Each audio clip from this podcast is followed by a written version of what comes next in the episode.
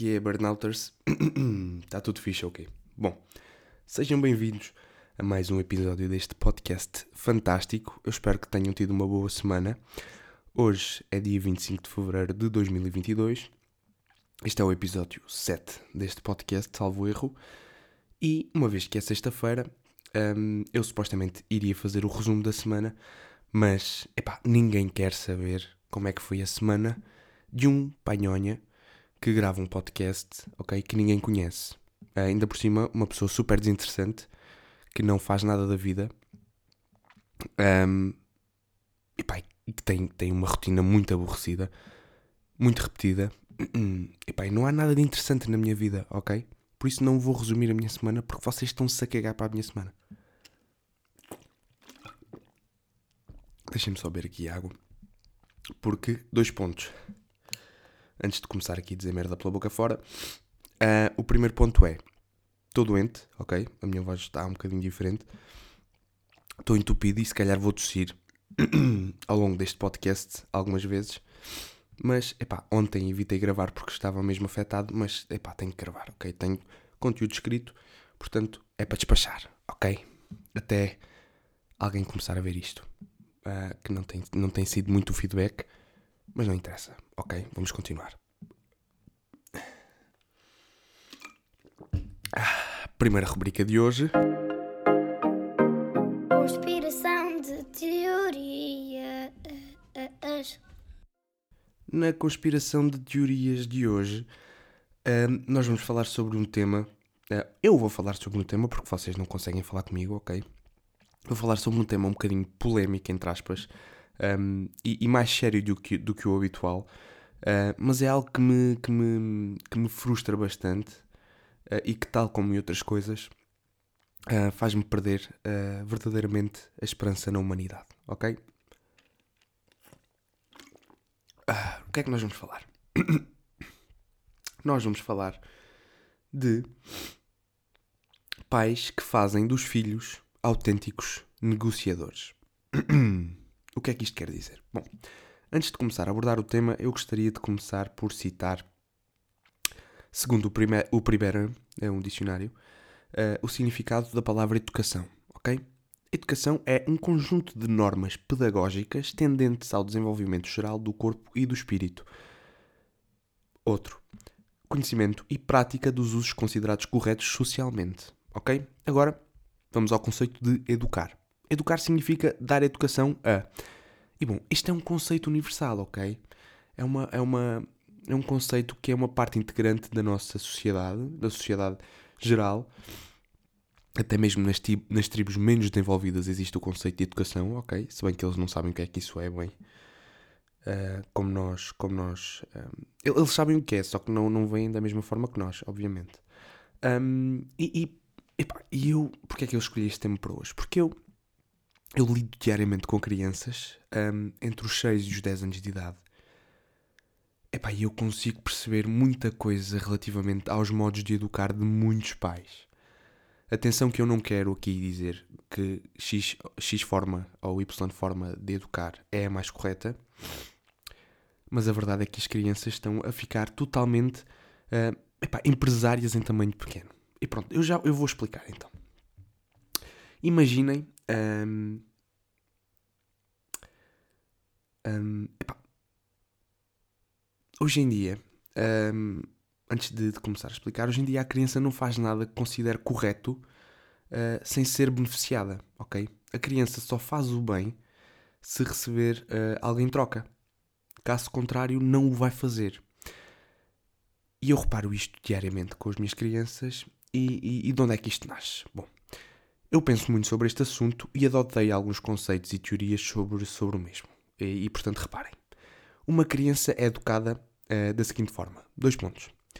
Então, a criança quer algo, tem que merecê-lo. Uh, então, imaginem que a criança quer um gelado, uh, o pai ou mãe vai usar isso para conseguir que a criança se comporte de uma determinada forma. ou que não chore, que não grite, que não faça birras, que coma a sopa, que faça os trabalhos de casa, etc. Então a criança está aos berros e o pai diz: Olha, se não te calas, não comes o gelado. E então a criança cala-se, porque quer o gelado. A criança faz uma birra um, e o pai diz: Olha, se continuas com essa birra, não comes o gelado. Então a criança para com a birra.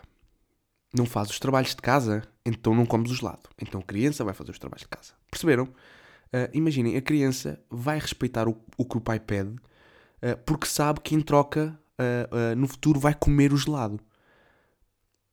Não é? E quando falo do gelado, falo de outra coisa qualquer, ou, ou ir a determinado sítio, ou fazer determinada coisa. Um, portanto, os pais negociam com os filhos. Uh, o negócio é em troca de um comportamento, ou, ou de fazeres o que eu te digo, tu recebes algo em troca.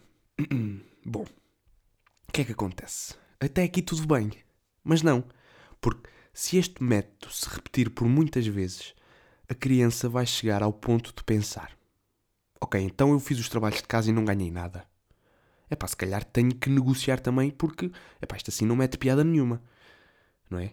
A, criança vai pensar do tipo, é uh, pá, o pai está-me a pedir para parar com a birra, mas o que é que ele me dá se eu parar? Não é? O que é que eu ganho em parar com a birra? Não ganho nada, por isso vou continuar a chateá-lo. Não é? A criança vai começar a negociar. Do tipo, um, imaginem, o filho diz, diz uh, um, o, o pai diz ao filho: Olha, filho, não saltes no sofá. E a criança, como já topou isto, porque repetiu-se inúmeras vezes, ok? E a criança vai responder: Eu paro se me deixares comer gelado depois de jantar. Percebem? E então isto inverte-se um bocadinho. Em vez de ser o pai a ameaçar uh, o filho, um, ou a, a, solicitar alguma coisa ao filho, ordenar alguma coisa ao filho em troca do gelado no futuro, é a criança que diz: Ok, só paro se tu me deres o gelado depois de jantar. E o pai fica aqui num dilema, ok, ou aceito e ele para, ou não aceito e isto vai, vai descambar. E, e depois é que isto é incontrolável, ok? Isto vai, vai propagar, propagar-se uh, muito mais. E eu desculpem se estiver a falar muito acima do microfone, eu hoje estou em, na minha casa e o setup está um bocado improvisado, ok? Desculpem lá isso. Um, então, uh, onde é que eu ia? Ah, uh, e este problema um, o problema mais grave é que este hábito negociador vai acompanhar a criança para o resto da vida. Ok? Para o resto da vida. A, a, a criança vai achar o correto aborrecido se não ganhar nada com isso.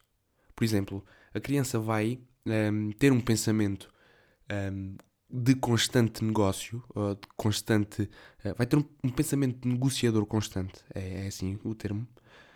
Um, e ao longo da vida, mesmo quando já é adulto, ou mesmo quando é adolescente, a, criança só faz o bem se tiver algo em troca, se ganhar algo em troca. E quando não acontece, a, criança, a, pessoa vai achar aborrecido. Ok, fogo, porquê, porquê é que eu vou ao ginásio? Se eu não ganho nada em troca com isso a curto prazo, não é? Uh, também é, é, este problema. Um, e isto que eu digo, deste problema que, que acontece, reflete-se na maioria dos meus alunos. Porque um, quando nós estamos a fazer alguma atividade, cada vez que eles fazem alguma coisa correta, um, eles sentem a necessidade de serem recompensados imediatamente. Nem que seja com a, a aprovação do professor, ou seja, eles estão constantemente a perguntar: professor, está tá bem, portei-me bem, fiz bem. Uh, eles precisam desta aprovação, do ego. Uh, portanto, o ego deles quer um elogio forçado. Portanto, um, eles pedem esse elogio indiretamente, ok? Porque eles sabem que fizeram o bem, mas isso não lhes chega. Não lhes chega para, para, para lhes confortar a, a, a, consciência, mas eles querem mais, eles querem elogio, querem, uh, por exemplo, que o professor deixe fazer alguma coisa. Ah, professor, eu fiz, um, posso. Epá, por exemplo, eu levo um MacBook para a escola e eles gostam muito de falar com o Siri de vez em quando, e eu deixo de vez em quando quando eles portam bem. Um, e então, cada vez que eles fazem alguma coisa bem, professor, eu fiz bem, posso falar com o Siri? Portanto, eles sentem necessidade de serem recompensados. Epá, eu não acho que seja mau recompensá-los, ok? Por isso é que eu os deixo fazer. Uh, eu acho que é mau um, a natureza destas recompensas constantes, ok? Porque vêm de casa. Uh, os pais não sabem ensinar que o bem tem que ser feito, ou as nossas obrigações têm que ser feitas, pela simples uh, razão de ser da coisa. Portanto, nós temos que fazer porque é o correto e porque é a nossa obrigação. Não temos que ganhar nada com isso, apenas orgulho próprio, não é? Eu acho que é, é assim que se deve educar uma criança. Então agora imaginem o oposto. Vamos a, virar a moeda, ok? Uma criança é educada da seguinte forma. Portanto, a criança quer um gelado, mas o pai diz que não. E a criança pergunta porquê. Porque elas perguntam sempre porquê. Uh, e o pai responde porque eu não quero que coma gelado. Não é? E aqui a criança vai perceber uma coisa. Não existem razões ou motivos para a palavra do pai ser negativa. Ok? Portanto, a criança não fez nada de bom ou de mau uh, para que o pai dissesse não. E ela vai perceber, ok, eu não fiz nada de bom nem nada de mau. E o meu pai disse não na mesma. Portanto, a criança vai perceber que tem que respeitar o pai ou a mãe. Uh, eu falo no pai porque, porque sou homem, ok, mas a mãe é igual. Um, e que são eles que decidem independentemente do seu comportamento. Portanto, percebem que as relações são à base do afeto, de ligações e não de recompensas ou negócios constantes ou prémios constantes. Se vocês vão com o vosso filho, uh, eu não tenho filhos, não é? Mas se vocês vão com o vosso filho uh, ao supermercado e ele vai com vocês, não para.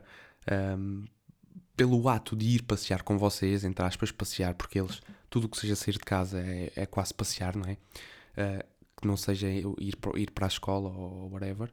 Mas uh, se o vosso filho vai com vocês a todo lado porque quer pedir alguma coisa, um, então alguma coisa vocês fizeram de muito errado. Porque a criança é super oportunista e negacionista.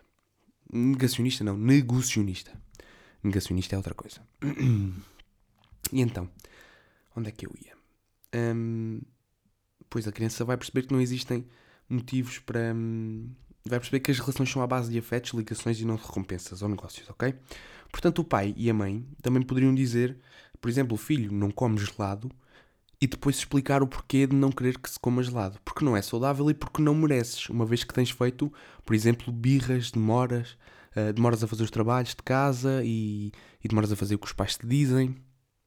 Portanto, a criança vai perceber que, geralmente, Deixem-me só respirar porque eu estou super cansado, estou muito entupido, não consigo respirar. Mais uma galocha d'água. Um, e a criança vai perceber que o comportamento dela é avaliado e observado de forma constante e não apenas quando ela quer algo em troca. Portanto, se o pai não a reprime uh, constantemente e na altura dela pedir alguma coisa ela for reprimida por coisas que fez no passado, ok, ela vai perceber. Então, isto é uma observação constante, eu tenho que merecer não no dia, porque quando elas querem alguma coisa vão portar-se muito bem até terem essa coisa, mas tem que ser a curto prazo. Tudo o que seja a longo prazo a criança não consegue, não tem paciência para isso. Portanto, tudo o que seja a curto prazo, imaginem que, que elas querem ir a algum sítio, elas vão tentar estar ali controladas, uh, mesmo com vontade de fazer porcaria, vão estar ali controladas até terem essa coisa. Quando a têm, pronto, uh, preparem-se. Portanto, é importante nós a educarmos as crianças no sentido de que não é quando queres alguma coisa que tens de portar bem, é uma constante. Basicamente, resumindo, é isso. Bom, hum, portanto, depois já que perceber outra coisa, né? Que ainda é mais grave, que é uh, os pais têm uma dificuldade em perceber, não os dos meus alunos, porque eu acho que não. Também nunca tive com pais dos meus alunos. Uh, não, alguns alunos meus são assim. Mas os pais têm que perceber que a educação parte principalmente de casa. Não é na escola uh, ou nos estabelecimentos de ensino e nos estabelecimentos sociais, nas creches e assim, que a criança é educada. Não, aí nesses, nesses sítios, nas escolas e, e tudo o resto, a criança pode sim ser corrigida, ser sancionada, ser reprimida e castigada, mas não é educada. Porque o que ela vê, o que ela tem como referência é aquilo que ela tem em casa, ok?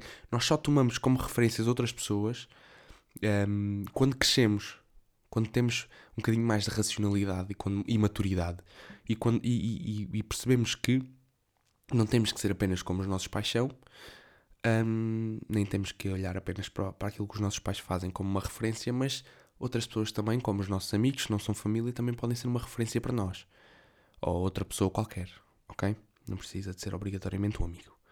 Porque, no fundo, quando nós crescemos, percebemos que somos espelhos sociais uns dos outros, ok? Na sociologia nós estudamos muito isso.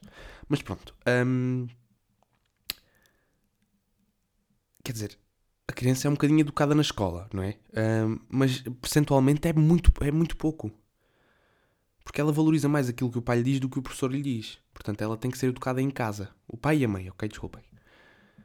Portanto, é em casa que se criam hábitos, maneiras, modos, respeito, a forma como tratamos o outro, não é na escola. Está bem, malta que tem filhos e que ouve o podcast, que devem ser muito poucos, percebam isto, ok? E boa sorte a educar em vosso filho. Bom, hum, vamos para uma questão quase filosófica, uh, desta vez mais curta, ok? É a questão. Na questão quase filosófica de hoje, nós vamos abordar a seguinte questão: videojogos, ok? Desculpem, meninas que uh, não jogam videojogos e meninos também que não jogam videojogos. Um, qual é a dificuldade indicada para jogar os videojogos? E se devemos jogá-los em português ou na língua original? São duas questões filosóficas, ok? Ou quase filosóficas. Bom, uh, desde que comprei a PlayStation, a PlayStation 5, é por isso que trago este tema, que me tenho deparado com este dilema quando jogo algum jogo, ok? Desculpem. Isto é quase a SMR. Beber água aqui ao microfone. Um, epá, e o dilema é o seguinte: qual é a dificuldade que devo colocar uh, jogo?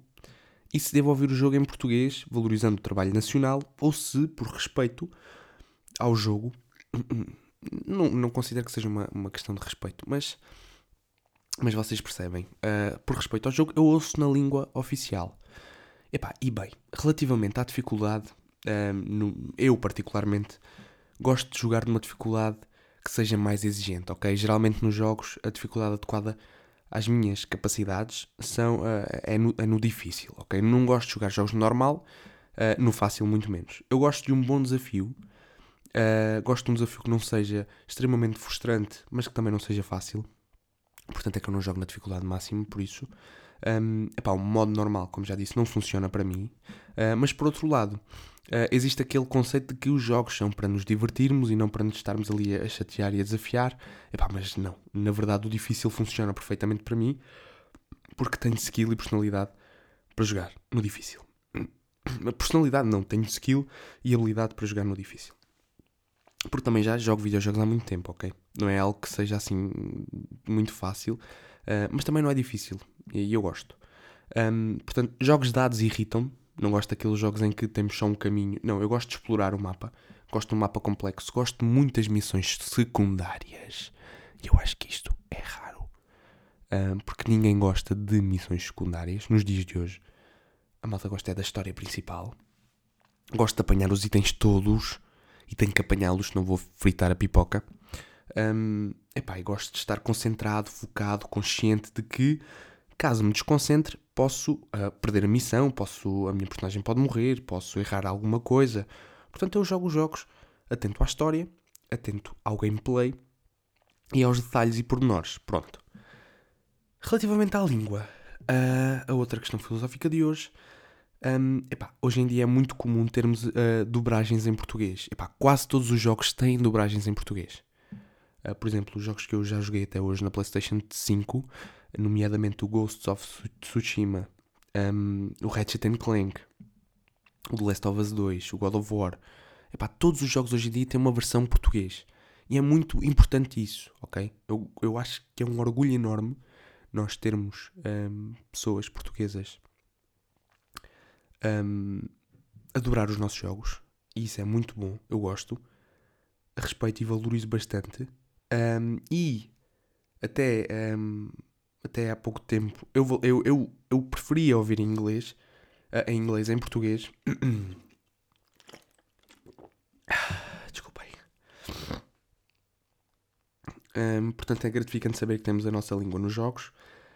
Um, epá, mas eu comecei a, a, achar que as dobragens um, muitas vezes deturpam a, a, a veracidade do jogo. Uh, ou seja, um, eu reparei no Ghost of Tsushima, por acaso, eu estou farto de falar neste jogo aqui no podcast, que o jogo em inglês tinha determinadas. Um, determinados diálogos que em português eram totalmente diferentes, ok? Não era traduzida a letra e não fazia sentido a tradução, ok? Eu reparei isto porque, um, sem querer, eu, eu repeti uma, um desafio qualquer uh, quando tinha o jogo em português, uh, fiz e depois fui repetir em inglês, e pá, é totalmente diferente, ok? E, e, eu comecei a achar, ok, eu vou perder se calhar o contexto de alguma coisa se tiver o jogo na, na dobragem, ok? E comecei a jogar os jogos na língua original, naquela em que a boca faz match com o som, Uh, portanto,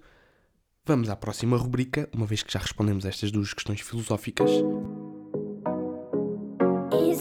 Insólito de life. No insólito de hoje, hum, epá, eu vou, vou, contar uma história muito rápida, porque o episódio já está grandinho uh, e foi por esse motivo que escolhi esta história. Então, uh, estava na faculdade, ok? Tenho muitas histórias da faculdade, por isso uh, comecem a habituar-se. E eu queria ir jantar ao Burger King, ok? Portanto, fui lá, peguei no carro, dirigi-me uh, ao Burger King, entrei no Burger King, fui ao balcão, comecei a fazer o meu pedido. E isto é uma coisa que eu odeio em cadeias de fast food, é pedir no balcão. Eu gosto de pedir naquelas máquinas, ok, que estou descansado à minha vontade. Penso, peço aquilo que me apetecer. Se me arrepender, volto atrás e, e troco. Um, epá, e nós quando estamos ali uh, e o senhor está à espera que nós uh, façamos nossa, as nossas escolhas, um, eu sinto uma pressão social um bocadinho das pessoas que estão atrás e do próprio senhor que está a pedir, ok? Ele está ali e eu estou um bocadinho indeciso e ele começa logo a bater o pé, estão a ver? Começa logo a coçar a cabeça, a tirar o chapéu. Um, e, mas, mas neste Burger King não havia, não haviam essas máquinas, não haviam essas, essas coisitas para pedir.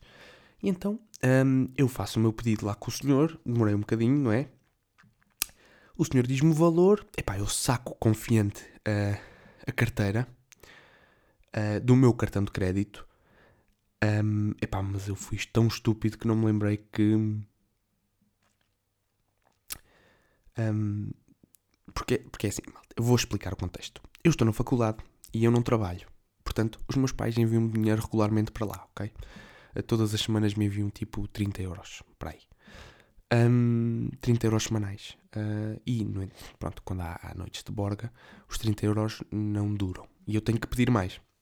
Mas, epá, não sei se foi uma sexta-feira ou um sábado. Acho que foi uma, uma quinta-feira. Aliás, uma quinta-feira. Um, epá, eu não sei onde é que gastei tanto dinheiro, mas a verdade é que tento pagar inúmeras vezes, coloquei o código do cartão muitas vezes, epá, e aquilo foi, foi rejeitado sempre, ok? E eu concluí, inocentemente, que não tinha dinheiro no cartão. E que me tivera esquecido de pedir mais dinheiro aos meus progenitores. Bom, o que é que eu fiz? Perguntam vocês e, e vou deixar um, vou deixar vocês escolherem uh, qual é a opção. Eu vou dar duas opções, tipo uh, quem quer ser milionário. Então, o que é que fez o Daniel depois de ver, de reparar que não tinha nem dinheiro, nem, uh, nem dinheiro no, no cartão? Opção A.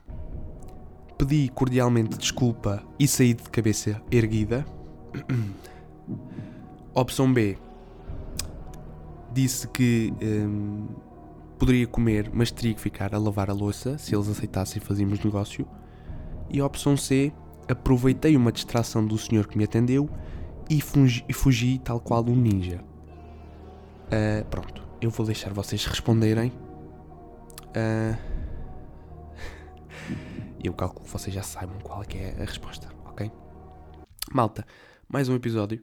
Uh, espero que tenham gostado. Eu, eu, peço desculpa se me alonguei muito e se o episódio está muito longo, uh, mas uh, tam também queria pedir desculpa por estar sempre a beber água, mas estou mesmo rebentadinho, ok? E acho que não é Covid porque eu tive Covid em dezembro, estamos em fevereiro, portanto eu, à partida ainda estou imune. Não se esqueçam de seguir no Twitter, arroba burnedfacout1 e no Instagram, arroba. Portem-se bem, tenham um bom fim de semana e tchau, até amanhã.